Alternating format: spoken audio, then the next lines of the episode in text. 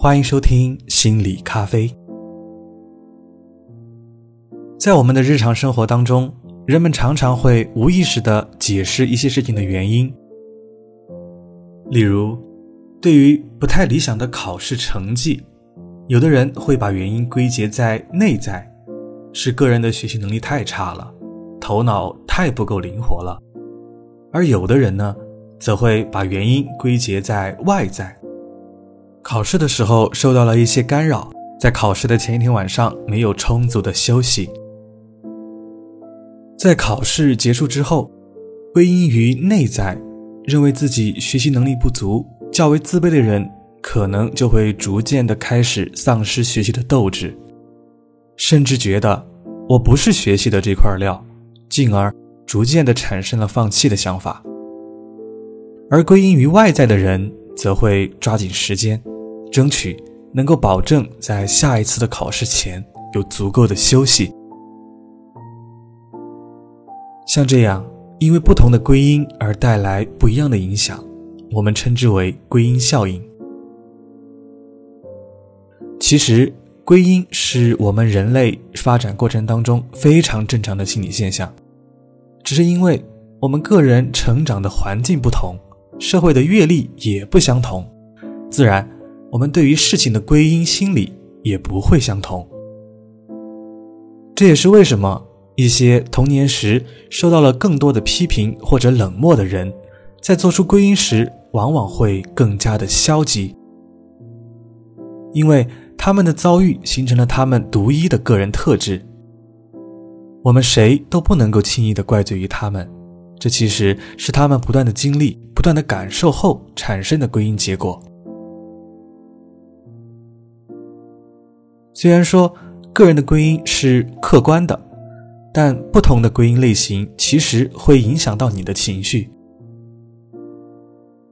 当你把一件事情的原因归结在自身，你往往就会产生内疚，往往就会停滞不前；而要是你把归因归结在外在，那你可能就会获得信心，可能就会不断的继续进行尝试。像这样，是努力前进还是松懈放弃？你的归因方式就会决定你成功或者失败之后的行动。有一项研究记录了一家英国的大型保险公司中，他们的销售人员不同的归因风格。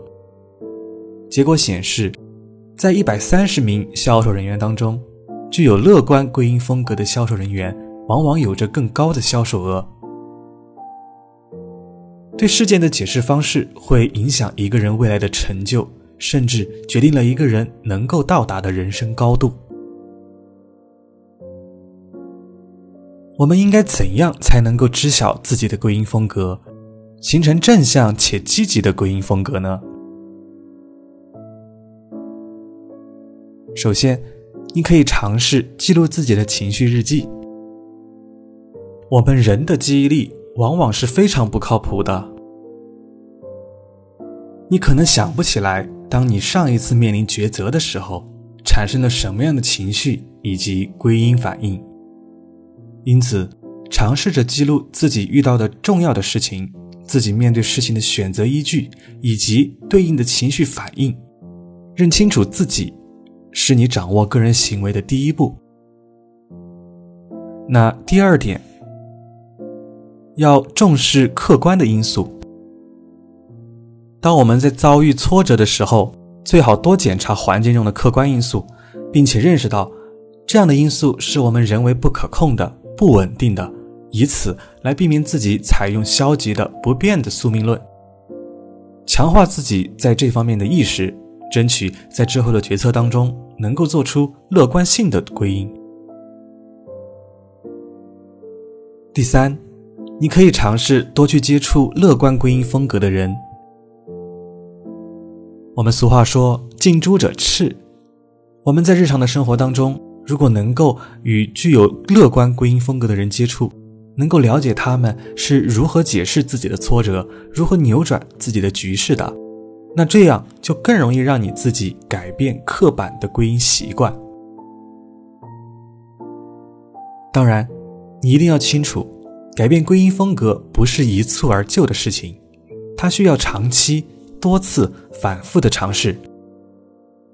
很多人会选择去挑战自己，去做一些逆向生长的事情，并且想要一步就登天，这样往往是把自己往火坑里推，无端会产生更多的烦恼。因此，不必过于着急。当你开始尝试着改变消极归因风格时，你就已经走在了正确的道路上。处事不惊波澜沧桑，安之若素淡定平常。相信自己，定然能够成为满眼都是温柔、理性且积极的人。